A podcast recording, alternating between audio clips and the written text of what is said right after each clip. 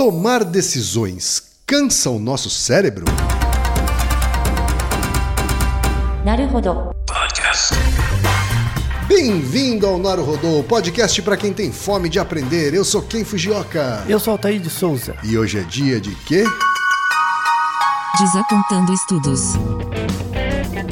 Vamos pro Secados da Paróquia, Altair. Bora. Número 1, um, vai no apoia.se e deixa sua contribuição. Já agradecemos. Número 2, vai no iTunes Store e deixa 5 estrelas e um comentário. Isso aí. E número 3, apresente o Naruhodo para uma amiga ou um amigo que não conhece o Naruhodo ou que nunca tem ouvido um podcast. Vamos aumentar o tamanho da podosfera. É isso aí. Antes da pauta, mais um recado. Naruhodô está abrindo espaço para o podcast das Minas, porque representatividade é importante também na podosfera. O destaque de hoje vai para o podcast Potocas, comandado pela Camila Pons e pela Sasha Brasil. Ouça o recado que elas deixaram para você, ouvinte do Naruhodô, e conheça o podcast Potocas. Oi, eu sou a Camila E eu sou a Sasha. e nós somos o Potocas. Um podcast entre amigas para falar sobre várias besteiras, leseiras e algumas coisas sérias de vez em quando. Inclusive, você sabia que esse é o significado de Potocas? E de 15 em 15 dias, a gente chama um convidado especial para falar com a gente sobre diversos temas, causos e indignações. E você pode acompanhar a gente no SoundCloud, no Twitter, no Facebook e no Instagram. Somos o Potocas Podcast nessas redes. Segue a gente e acompanhe todas essas besteirinhas que a gente tem para falar com vocês. Um beijo. Um beijo, tchau, tchau. Altair, temos pergunta de ouvinte hoje também. Decidimos escolher uma. Tá certo. Vamos falar de decisões aqui, hein? É, difíceis. A pergunta veio do Erickson dos Santos, que tem 27 anos e é estudante de Direito de São Francisco do Sul, Santa Catarina. Eu não conhecia essa cidade. É, um abraço pros Pois é. Ele diz o seguinte: bom dia, boa tarde ou boa noite, Altair. É verdade, né? Por acaso estamos gravando à noite. À hoje, noite. viu? Costumo ler muito sobre produtividade e formas de melhorar meu dia. E em uma das minhas leituras me deparei com uma afirmação de que o nosso cérebro vai diminuindo a sua capacidade de tomar decisões conforme o dia vai passando. Fiquei com dúvidas quanto à veracidade dessa informação e fui pesquisar. Deparei-me com um artigo do Scientific American Brazil que diz o seguinte, e aí a gente foi ver aqui a notícia, não é, Altair? Isso, E a notícia deixar. diz o seguinte: tomar decisões extenua o cérebro. E o subtítulo diz: o cérebro é como um músculo, quando cansado, torna-se menos eficaz. Ah, E aí, voltando para o e-mail do Erickson, ele diz o seguinte: assim ficam as minhas perguntas. 1. Um, o cérebro possui um número máximo de decisões? 2. É possível que essas decisões venham a piorar conforme o dia vai passando? E 3. Em caso de resposta positiva para as questões anteriores, existiriam formas de melhor aproveitar as nossas decisões? Existiria, por exemplo, um horário melhor para usá-las? Continuem com excelente trabalho. E aí, Ken?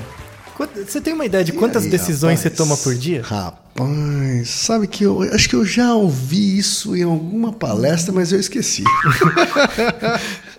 mas são muitas, não é? Não, não? assim, se você fosse estimar um número pra você, por dia, num dia normal da semana, Tá. quantas decisões você acha que você toma? No mínimo dezenas. Dezenas, não chega a uma centena. Talvez estoure uma centena. Talvez chegue a 100.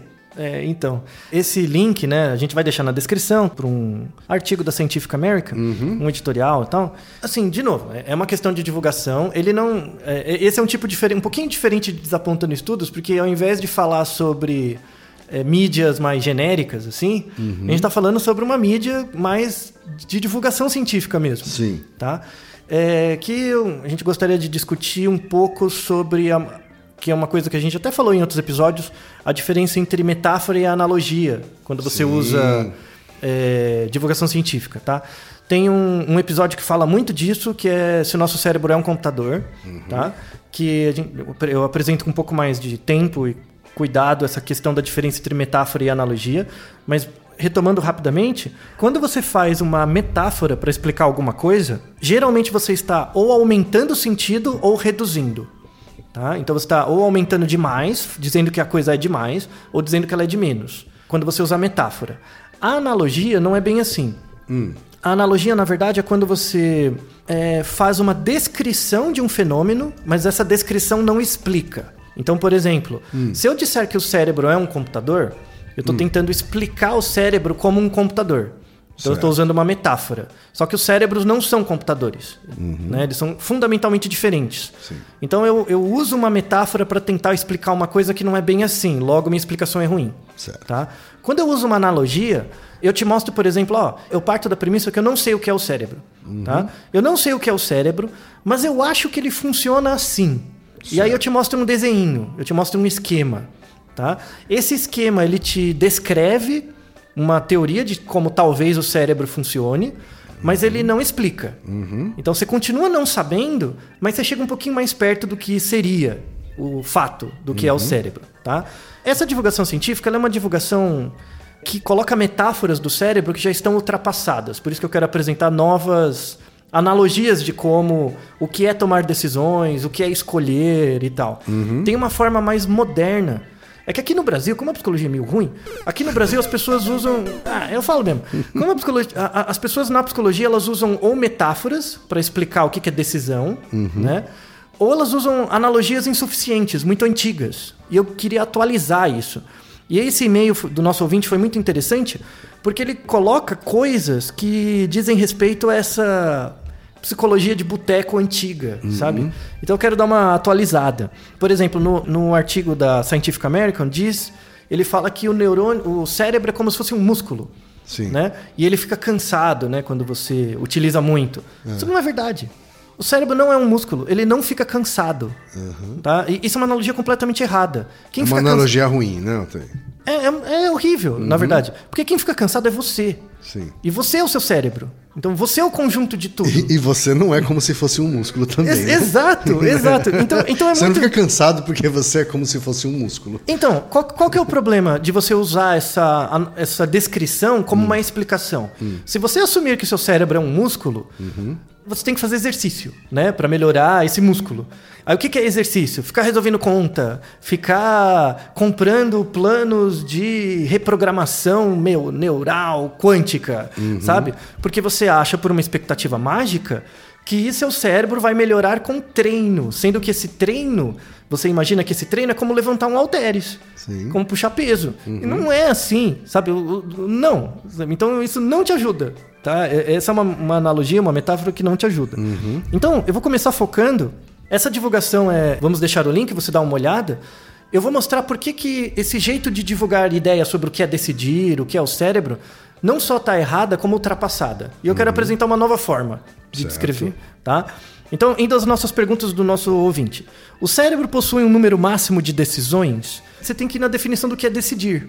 Né? Vamos então na de- Então, definição é, do que é decidir? Porque é uma coisa que a gente fala em bastante, em vários episódios, né, Isso, mas e as pessoas por aí falam, só que elas não sabem o que é, né? Então, basicamente, esse E muitas pessoas confundem decidir com escolher, por exemplo. Então, esse episódio a gente vai falar de três coisas: o que é julgar, o que é decidir e o que é escolher. Tá? Do ponto de vista linguístico, as pessoas usam às vezes como sendo a mesma coisa, mas elas são fundamentalmente diferentes, são áreas do conhecimento diferentes e elas se complementam, obviamente, mas você julgar, decidir e escolher são processos diferentes, tá? Isso já ajuda muito. O cérebro possui um número máximo de decisões? Não. É, não. Na verdade, o que determina o número de decisões que você toma é o ambiente e o tempo. Por exemplo, se leva um minuto para você decidir alguma coisa, o número máximo de decisões é você pegar 24 horas e dividir nos minutos. Sim. É o número máximo. Então, não tem a ver com a capacidade do cérebro, tem a ver com o tempo. Tá? Sim, não tem, então o, o limite vai ser, em última instância, o limite do tempo. Exato. E isso é central. A definição de probabilidade do ponto de vista comportamental é a percepção de tempo. A gente já vai chegar lá. A segunda pergunta: é possível que essas decisões venham a piorar conforme o dia vai passando? Essa é uma boa pergunta. O que é piorar? Entendeu? Essa é a pergunta. A questão não é nem a decisão, é o que é piorar. Piorar em relação a quê? Em relação a quem? Né? Se você pensar decisões como algo adaptativo, tipo, ah, eu tenho um problema, eu resolvi o problema, tirei ele da minha frente, eu posso ter resolvido errado, mas eu tirei ele da minha frente, então não é pior. Sim. Entendeu? Sim. É, e uma outra coisa importante: pessoas não otimizam. Pessoas não são computadores, Uhum. que gera 100% da capacidade o tempo inteiro. Se você acredita nisso, isso é bobagem. Uhum. Se alguém te vende isso, ah, você tem que reprogramar seu cérebro para otimizar seu comportamento e descobrir E seu máximo utilizar potencial. 100% do seu cérebro. Já tem um episódio inteiro sobre essa asneira. já não acredite nisso, tá? Descobrir o seu verdadeiro potencial, Uhum. mano, perde, já perdeu, já, já, já, já- vai pro outro lado, já corre, atravessa a rua, tá? Então, quando você fala de piorar, não tem a ver com necessariamente com acerto ou erro, ou melhor e pior. Uhum. Tem a ver com a recompensa futura. Tem a ver com autocontrole. Uhum. Então, por exemplo, se eu resolvo uma, uma decisão agora de qualquer jeito, vai ficar mal feito, aí volta pra mim depois. Uhum. Sim. Então, na verdade, eu tô, ao invés de gastar um pouquinho mais de tempo e esforço e resolver melhor agora, eu tô dividindo em duas partes. Tô resolvendo meia boca agora Uhum. e depois quando o problema voltar, vou ter que gastar mais tempo. Certo. Então você está abrindo mão de um esforço maior agora, frente a um esforço lá na frente que você não sabe o que é. Tá? Isso acontece muito em ambientes é, onde você tem muito estresse. Onde você tem que bater meta, onde o tempo é muito curto para a quantidade de atividade. As pessoas, em geral, elas não pioram as decisões. Elas, na verdade, trabalham em função do que dá para fazer. Então, elas fazem tudo meia boca, tudo meia boca agora para tirar da frente. Lá na frente vai voltar, ela vai ter que fazer um retrabalho, né? Então, mas elas decidem fazer mais ou menos agora, pra, por causa do tempo. Elas vão fazer um retrabalho. No final do no final do, do- de um período maior de tempo, elas percebem que elas estão trabalhando mais do que deveriam. Só que o problema é o tempo. Claro. Ou as relações é, de trabalho, ou outros problemas, né? Que é o que até a gente estava discutindo, Kim, sobre a questão das agências. Sim. As agências usam esse, esse tipo de raciocínio, né? É, é, até vou fazer uma piada, né? Usando um termo psicanalítico, né? As agências de publicidade no Brasil, elas são um xiste. Xiste é um tipo de, de, de manifestação do inconsciente que é você contar uma piada para disfarçar uma coisa que é vexatória. Então, sei lá, por exemplo, é, imagina que eu gosto de uma pessoa, só que a pessoa não sabe que eu gosto dela, né? Só que você descobriu, você olhou pra mim e percebeu, ah, você gosta dela, aí você faz piada comigo, né? Ah, você gosta dela, eu falo, ah, não, não é assim e tal, né? Eu às vezes eu posso fazer uma piada pra tentar disfarçar a vergonha que eu sinto de você ter percebido que eu gosto de uma outra pessoa, tá? Agência de publicidade é assim. Por isso que as pessoas são felizes, todo mundo vai de bermuda, porque o ambiente é tão bosta que você tem que fazer xiste e piada com tudo pra aguentar o trabalho. Porque o ambiente é uma merda, né? Então as pessoas fazem tudo de qualquer jeito, sabendo que lá na frente vai voltar o problema, mas essa é- é uma decisão pior, mas na verdade garante o funcionamento de um sistema que é regressivo. Certo. Então não é pior, Claro. ele é adaptativo. Agora, acho que o que ele quis perguntar aqui, acho que está ligado à pergunta 3, né, que é. Se existe Cer- uma forma melhor. certamente, se você dorme à noite e acorda de manhã, Uhum. né, você vai estar cansado, não o seu cérebro, né? Você vai estar cansado, mais cansado no final do dia do que no começo do dia, Isso. muito provavelmente. Exato. Né? Então, por isso, talvez você eh, execute tarefas com menos primor, com Acurácia, menos sim. acurácia, com menos eficiência, inclusive tomar decisões. Sim. Né? É correto esse raciocínio, assim? Então, vamos deixar um artigo né, Uhum. que descreve isso com um pouco, um pouco mais de propriedade. Eu já vou definir o que é decisão, tá? Não estou fugindo disso, Uhum. mas eh, eu vou sintetizar a decisão como resolução de problemas. Você conseguir resolver problemas, tá? Uhum. De forma eh, acurada. Isso é interessante. Sua capacidade de resolver problemas ao longo do dia não muda. Uhum. Você consegue resolver problemas com a mesma acurácia ao longo do dia Mesmo cansado. mesmo cansado. Porque tomar decisões depende de um mecanismo é, neuropsicológico que é a atenção. Tá? A, capac- a atenção é a sua capacidade de focar numa certa atividade num certo momento. Você não tem perda de atenção né, ao longo do dia. Você tem perda do- da quantidade de tempo que você aguenta prestando atenção. Certo. Então, por exemplo, Que é, um, que é uma capacidade de concentração. Isso, isso, é de forma geral é. Então, assim, o que você perde não Porque é. quando eu tô. Quando eu dormi mal, provavelmente eu estou com uma baixa capacidade de concentração no dia seguinte. Então, e- e isso, e essa é a descrição, mas a ideia é assim: não é que você está com uma baixa capacidade de, de concentração. Hum. Se você tiver um minuto, você consegue concentrar, mesmo cansado, com a mesma qualidade. Uhum. Certo. Só que você não consegue sustentar isso por muito tempo. Isso, Isso. Então, Então, se for uma tarefa que pede mais tempo de foco, aí você aí começa, começa, a complicar. você começa a ter erro. Né? Aí ouça o nosso episódio sobre se nós somos multitarefas. Porque às vezes, quando você faz duas tarefas ao mesmo tempo, mesmo descansado, você erra mais. Porque você fica passando de uma para outra. Verdade, né? verdade. Então, Mas se eu tiver que resolver um problema, eu vou aqui falar de um problema matemático, Uhum. que exige meia hora seguida de concentração, uma noite mal dormida vai prejudicar bastante. isso, mas por conta do tempo. Se for uma decisão que eu tenho que tomar num átimo, Uhum. de compra ou vende, talvez o fato de eu ter dormido mal na noite passada não prejudique tanto. Ótima Tô certo? observação. Ótima observação. Hum. Então, decisões que levam mais tempo, a probabilidade de erro aumenta porque sua capacidade atencional não tem tanta sustentação. Tá? Por conta do cansaço, privação de sono, fome. Fome é uma coisa que afeta muito a sustentação da atenção. Uhum. Ah, mas não tenha dúvida. É, então. Inclusive, é, já fala, né? Vamos deixar um outro artigo que mostra que. Muito interessante esse artigo. Daniel Kahneman, ganhador do, Nobel, ganhador do Nobel, é um dos autores, que mostra que juízes de direito, quando eles têm que tomar. é, de fala, fazer o veredito de julgamentos antes do almoço, a probabilidade de eles considerarem culpado a pessoa e o tempo de pena são maiores, independente do Olha crime só. e da pessoa. É, acredito nisso. Eu prometo a mim mesmo, né, não ficar falando do meu trabalho Uhum. no Naruhodô, né? Mas vou falar bem rapidinho, só para contextualizar um comentário, né? Eu, Sim. Uhum. eu tenho uma consultoria. Essa consultoria trabalha com ah, algumas ferramentas e uma delas, a principal delas, é o Design Sprint. né? Uhum.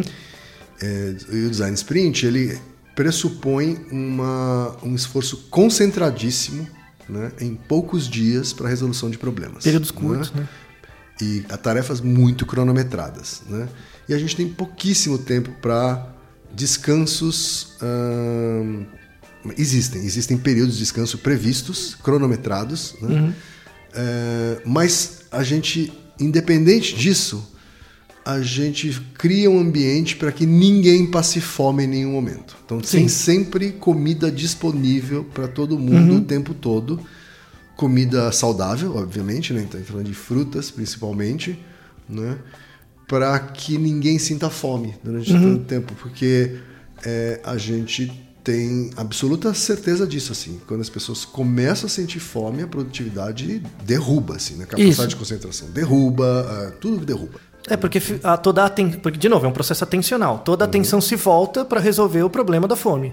E aí distrai a atenção do foco que você está fazendo. Sim. Então, além de você levar mais tempo para resolver o problema, aumenta a, a chance de erros, porque você está tentando sustentar uma coisa que você não está dando conta, porque o tempo está aumentando. E, e, além disso, isso, isso é muito interessante. No, tem nesse artigo dos juízes também, né? É, quando você está cansado, ou com fome, ou é, algum pode ser efeito de medicamento, pode- tem vários eventos ambientais que pode gerar isso, né? A sua atenção você não perde a capacidade de pre- concentrar. O que você perde é a sustentabilidade, né? Ela não se mantém tanto tempo, tá? Então, se você faz tarefas curtinhas, mesmo cansado, você até consegue resolver. Tem um outro artigo, vamos deixar na descrição também, que é assim, são pessoas cansadas, privadas de sono, fazendo tarefas bem, bem curtinhas. Quando eles fazem as tarefas curtinhas, mesmo cansados, eles acertam as tarefas com a mesma, é, com o mesmo grau. tá? Então você privado de sono e você não privado, do ponto de vista atencional, é a mesma coisa. Então, do, do ponto de vista do comportamento. Só que aí perguntaram para as pessoas: quanto você acha que você acertou? Aí elas subestimam. As pessoas cansadas acham que acertaram menos. Certo. Entendeu? Para tarefas curtas. Quando a tarefa é mais longa, não. Aí elas erram mais. Tá? Então, esse, esse, o mecanismo da atenção ele é super importante para o processo decisório, processo de escolha e de julgamento. E Mas agora, vamos, vamos diferenciar os três? isso, então? agora a gente entra na definição entre eles. Porque eu falei de um jeito genérico, tá? É, é, neurocognitivamente, a, o processo atencional é, que, é o que está atrás desses três processos. Julgar, decidir e escolher. Tá? Então vamos lá. O que, que é julgamento? Julgamento é como se você tivesse uma régua. Imagina que dentro da sua cabeça tem uma régua. Tá? Julgamento é a resposta a perguntas assim: Quanto o Ken tem de altura? Isso é um julgamento. Você olha para o Ken e tenta estimar a altura dele. Um sinônimo de julgamento é estimação. Tá? Qual é a altura do prédio? Quantos metros tem daqui até a parede? Isso são mecanismos de julgamento. Tá? Certo. É, isso, as técnicas de julgamento vêm da física, né? Então tem várias medidas, né? Como que você constrói réguas para medir coisas e tudo mais. Tem todo o campo da física para isso. Só que em- nos anos 1700 tem um cara que é o, Bern- o Daniel Bernoulli. Ele veio com uma ideia. Ó, tem 300 e poucos anos. A ideia dele era a seguinte: ah, a gente consegue us- criar réguas para medir distância, comprimento, tempo, um monte de coisas, né? Mas como é que a gente consegue medir réguas internas? Réguas dentro da sua cabeça? Porque a gente estima coisas, né? A gente estima tempo, distância e tal. Como é que a gente faz isso? Né?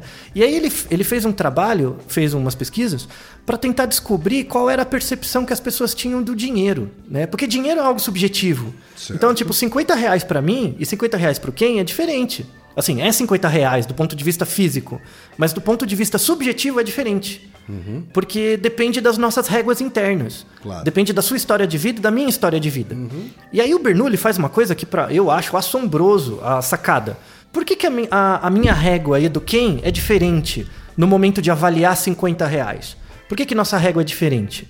Por causa do zero. Toda régua tem um zero, não tem? O problema é que o meu zero e o seu zero estão em lugares diferentes. Então imagina que nós temos zeros diferentes Certo. e a gente vai até os 50. Né? Quando a gente vai até os 50, como os zeros têm lugares diferentes, os tamanhos são diferentes. Então, às vezes, os 50 para mim é menos do que para você. Né? E ele começou a se debruçar com essa questão de estudar a percepção subjetiva. A percepção subjetiva que as pessoas têm. Então, o que faz uma pessoa colocar o zero mais para cima ou mais para baixo? Né? Na percepção de dinheiro, por exemplo. E aí o trabalho dele é genial, gerou vários outros trabalhos no sentido de percepção de coisas. Então, se, se eu e ele descreveu uma equação matemática para descrever a percepção de dinheiro, tá? Que é a raiz quadrada do dinheiro. Então, então, por exemplo, se você tem 50 reais, a sua percepção subjetiva dos 50 reais vai ser raiz de 50 reais. Tá? Internamente você decompõe isso na raiz quadrada de um número. Isso foi a primeira equação. Tá? Raiz quadrada. Raiz quadrada. Se você- qualquer número que você pega e tira a raiz quadrada, ele fica menor. Não é curioso isso, né? Porque é uma coisa que provavelmente o brasileiro médio não sabe calcular. É. É uma coisa que ele vai acabar fazendo intuitivamente. Então, é natural. É natural você usar escalas logarítmicas, né? É natural usar escalas exponenciais para medir. Tão natural quanto o- adotar o sistema decimal. assim. Exato. Não, não, mas tem uma, tem uma questão biológica, né? As escalas logarítmicas explicam, por exemplo, nossa acuidade visual, nossa percepção, percepção de som, várias coisas. Vale a pena você estudar o que que é a equação raiz quadrada de um número, tá? Ela é uma equação que quanto maior o número que você colocar, menor vai ser a raiz quadrada. Então ela cresce, é uma equação crescente que cresce a taxas decrescentes. E aí, e- esse comentário da, da- do julgamento tem a ver com o episódio 64, que é se salário maior eh, significa mais felicidade, tá? Que a gente fala dessa escala. Bernoulli criou essa primeira régua e colocou a questão do zero, né? E aí, muita gente veio depois falando, e como é que a gente faz julgamentos morais, então? Porque eu consigo estimar a sua altura, mas será que eu uso a mesma régua para dizer o quão eh, legal você é? Ou quão honesto você é? E os trabalhos parecem que sim. Então a maneira como você julga dinheiro é similar com a maneira como você julga moralidade, como você julga felicidade. São tudo réguas, todas réguas, réguas de julgamento, né? O julgamento, ele dá a base para o processo decisório, tá? Então, quando você pensa em julgamento, é assim, quanto é isso, qual o tamanho disso, qual a distância, você, a resposta é uma resposta numérica, Certo. sempre. Aí você vai para os mecanismos de decisão. O que que é decidir? Para você decidir, você tem que ter opções. Por exemplo, imagina na sua cabeça, você tem três produtos, A, B e C. Qual desses produtos você quer? Só que os produtos não existem, eles estão em campo imagético, tá? Eles não existem. Você fazer uma escolha mental é uma decisão. É uma decisão. Não é escolha, é decisão. É decisão. Decisão são escolhas mentais. Você não está exposto ao ambiente, você está hipotetizando. Certo. Você Tá? está escolhendo em cima de hipóteses. Isso. Aí Então- é uma decisão. Exato. Imagine, por exemplo, conta uma história. Imagina que você ganhou, ganhou uma viagem. E você pode tem três lugares para escolher. Sei lá, Natal, Milão e Tóquio. Certo. Qual deles você escolhe? Tá? A Tá decisão tudo no campo das hipóteses, Tudo. das ideias. Então Exato. você está decidindo. você está decidindo. Então, cada op- isso é importante. Aí quando você vai comprar, tá na agência de viagem. Então, a escolha é algo a posteriori. Tá. Então, a escolha só se efetiva no momento que você pagou e pegou o voucher. Isso, eu tô lá na agência de viagem e aí eu preciso agora é, Ainda decisão. passar cartão de crédito. Ainda é decisão. Tá, depois que eu passei o cartão de crédito, eu escolhi. Isso. Depois, Aí eu escolhi. É. Depois que botou lá a senha, deu a, a- aprovado, aí sim. Aí você escolheu. É, a escolha, A é escolha sem- é posterior, então. sempre. Tá. Você só sabe que escolheu depois de ter escolhido. Entendeu? Então, a decisão tem a ver com esse processo de escolha. E a escolha é só depois que ela aconteceu. Então, tem uma definição até um pouco melhor. é, porque, inclusive, são duas áreas da psicologia diferentes. Tem a psicologia da decisão e a psicologia da escolha. Tá. Tá? A psicologia da, da decisão, ela se preocupa com os processos mentais. Né? Então, ah... E, e- e pela psicologia, principalmente nos Estados Unidos, isso influenciou a administração e a economia, né? Então, é- é um- eu, eu não gosto da economia comportamental. Acho que ela tá tudo errada, porque ela não devia... A Não economia, fala assim. Tá tudo economia errado, velho. comportamental. Mas tá errado, velho. É porque eles, não, eles estudam, assim. eles tentam, eles estudam decisão, mas na verdade tinha que estudar escolha, porque economista não sabe estudar comportamento. Nunca teve aula de psicologia. Tinha que estudar co- escolha. Marketing é a mesma coisa, né? As teorias de comportamento do consumidor, elas são todas teorias da decisão do consumidor. Só que gente que trabalha com administração e economia tinha que estudar escolha e não decisão, né? Porque as pessoas não entendem o que passam dentro da sua cabeça. Sabe? Então, ah, eu vou entender, eu quero estudar a sua intenção de compra. Intenção de compra é decisão, tá? Só que a intenção de compra, ela não necessariamente é a compra. A compra você só vai ver depois que o cara comprou, né? Tem um delay, né? Tem uma diferença entre isso, essas coisas. Mas aí um ponto importante é, quando você tem opções A, B ou C, tem dois atributos que acontecem tanto na decisão quanto na escolha, tá? Então imagina que você tem três sabões em pó. A, B ou C. Você vai escolher um. Você vai decidir, é, decidir por um deles, tá? Tudo na sua cabeça. Tá? Cada objeto, cada objeto, cada produto tem um valor. Então, toda vez que você olha um sabão em pó, você vai, mesmo sem perceber, você vai atribuir um valor a ele, tá? E vai ter uma probabilidade.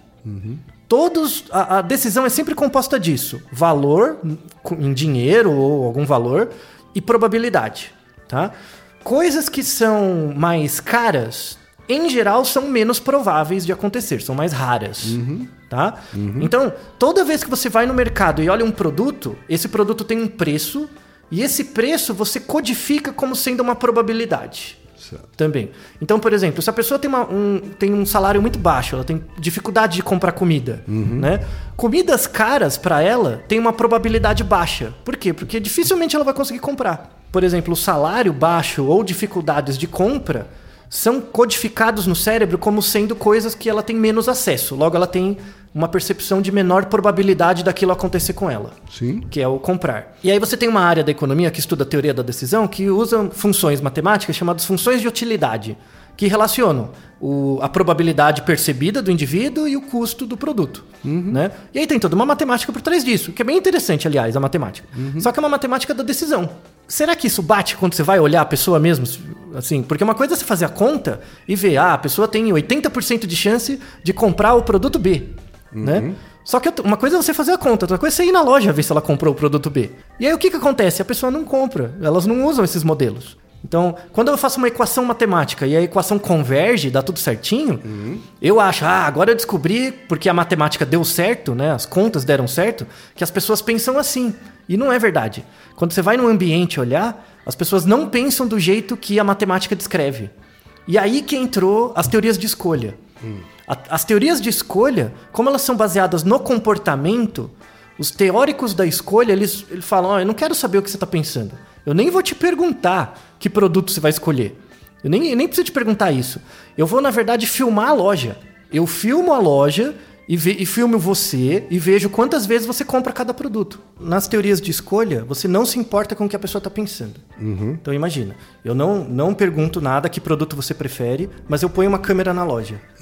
E aí essa câmera vê você comprando o produto cada todo dia. Então, quando você faz teoria, é, um estudo de decisão, eu vou olhar você transversalmente. Eu olho você um momento e te pergunto que produto você prefere. Um momento só. E eu pego um número de pessoas grande. Então eu pego várias pessoas, vejo a taxa de preferência, falo, ó, em geral as pessoas desse perfil preferem um produto A. Isso está falando de decisão. Decisão. Isso mostra, assim, uma premissa de que as pessoas têm modelos mentais do que elas decidiram. Certo. E elas carregam isso. Tá? Os teóricos da escolha não acham isso. Elas- eles acham que escolha é comportamento e a escolha acontece em função do processo histórico de interação do indivíduo com o objeto. Certo. Então, isso independente da memória do indivíduo. Tá. Então, por exemplo, se eu filmo você todo dia. Então é horizontal o negócio. Eu É horizontal. Filmo, eu filmo essa, essa pessoa Vários dias. várias vezes. várias vezes, Várias pessoas várias vezes, mas Isso. na horizontal. mas não precisa ser tantas pessoas. Eu Certo. filmo menos, Menos pessoas, pessoas, mais tempo. mais vezes. mais tempo. E aí eu vejo que, na maior parte das vezes, você comprou o produto C em vez do B. Uhum. Então, às vezes você pode me decidir que prefere o B, mas na prática escolheu o C. Sim. Bom, eu trabalho com as duas dimensões. Então, exato, Né? é, essa a ideia. Quando eu trabalho com comportamento de consumo, eu trabalho com as duas dimensões. Assim, né? Uma coisa é o que ela diz que vai fazer. E outra coisa e é o que outra ela coisa é faz. o que ela faz. Então, só que na psicologia, isso até os anos 90 Uhum. era separado. Então, a, a psicologia cognitiva era uma psicologia da decisão. Uhum. Por isso você teve, por exemplo, Kahneman, que ganhou o Prêmio Nobel em Economia em 2002. Ele, a economia comprou a, a balela da decisão. Né? Certo. E os teóricos da escolha, que são mais comportamentais, ficaram crescendo por fora. Né? Fazendo o trabalho deles. Mas, por exemplo, o- eu, eu sei que você é um, um- um crítico dessa redução do, do pensamento de Kahneman, né? O sistema 1 e 2 aí, que, é, Sim, o, sim. que é o jeito Rápido e devagar, é. é o- é o jeito marqueteiro de entender o- toda a teoria dele, mas o, o sistema 1 ele tem mais a ver com a escolha. E o sistema 2 mais a ver Então, com decisão. Não, é os dois são decisão. É, os dois são Porque decisão? os- nenhum de, você pode ter esses dois processos sem se comportar. então, Tá, Claro, escolha é certo. visível. Na verdade, é, ainda o fato não necessariamente aconteceu. Isso. Ele está tomando uma decisão de maneira rápida, entre aspas, ou devagar, entre aspas, mas ainda é uma Uhum. É decisão. Escolha. Eu vi, você viu, todo mundo viu o que você escolheu. Então, acabou. Pesquisa eleitoral, por exemplo, é decisão. Então, a- as pesquisas A de escolha opinião. é só depois que ele votou. A pesquisa de opinião é decisão. O ca- a hora que o cara apertou o dedinho, apertou o verde, aí, Aí, sim. sim, Aí é escolha. houve uma escolha. E aí, ah, por isso que até os anos 90 era separado. Então, a teoria de comportamento consumidor era da decisão. E é uma questão histórica, não é uma questão lógica. Tá? Daí, por outro lado, o- os behavioristas, principalmente na análise de comportamento, são os teóricos da escolha. Então, eles não se importam com a ideia de mente, com o mentalismo, e estudam o comportamento em si, historicamente, né, ao longo do tempo. E aí essas duas teorias, essas duas áreas ficavam separadas. Nos anos 90, ainda bem, começou a aparecer um pessoal que queria juntar, né? Que é o mais óbvio. Né? Então tem uma escola de psicólogos que são da cognição e também da experimental, começaram a juntar. Um deles é o Howard Hashelin. Você pode procurar trabalhos dele. Eu deixo uma- um livro, referência, que inclusive chama Julgamento, Decisão e Escolha. Ele foi o primeiro cara que descreveu isso, de forma unificada. É, e aí as teorias de decisão hoje elas estão crescendo mais, né? Então, por exemplo, a, a economia, como os economistas não sabem nada de psicologia, a economia tem que ser uma economia da escolha. Então, eu, tipo, eu não preciso saber nada que está na sua mente. Eu sou um economista, eu não fiz aula de psicologia. Mas eu posso contabilizar o, o seu comportamento. Então, o comportamento é algo visível, né? Sim. Então, eu consigo contar o comportamento. Então, uma psicologia aplicada à economia tem que ser uma psicologia da escolha, não da decisão. Porque imagina, o economista nunca viu um cérebro, ele não sabe nem o lado da frente e o de trás. Dá muito trabalho de aprender, né? É muito mais fácil estudar o comportamento. A publicidade tinha que estudar mais escolha, ao invés de tentar achar o que que a pessoa está pensando. Né? E as abordagens atuais, inclusive o ganhador do Prêmio Nobel de 2017, é que é o Robert, o Richard Thaler, ele é um cara que na economia estuda escolha. Ele foi o primeiro cara que trouxe a ideia de escolha, né? Então o, o legado do Kahneman tá na economia está caindo, que é normal, sim. e está aparecendo economistas que usam teorias de escolha, tá? Então para fechar aqui para o nosso nosso ouvinte, né? É, não, nós não temos um número máximo de decisões. A decisão acontece o tempo todo. Ela depende do seu processo atencional. Tá? Não é para você ficar. O que, o que muda, na verdade, é a sua percepção do fato de você ter tomado decisões boas ou ruins. Tá? Você perde a capacidade de auditar a você mesmo. Mas, em geral, o processo atencional ele é razoavelmente constante. É, As decisões, na verdade, elas só pioram conforme o dia vai passando. Quando a decisão toma muito tempo, se são decisões curtinhas, não, não afeta muito, independente do período do dia, mas tem questões de contexto, sobretudo privação de sono, cansaço e fome, né? É, e aí se existe formas de melhor aproveitar as nossas decisões. O que que é aproveitar melhor, né? Então, a- a- acho que às vezes você aproveita melhor as decisões quando você gosta delas. Às vezes quando isso te faz mais feliz. Né? É, é- Claro. é- de novo, é uma busca por uma solução mágica né? Para as coisas. É, é legal realmente, é, é, para mim, eu acho, esse episódio, porque mostra que as pessoas ainda continuam buscando soluções mágicas. Eu, eu não sou um defensor das teorias de decisão nem de escolha. Eu sou um, dece- um defensor da união delas.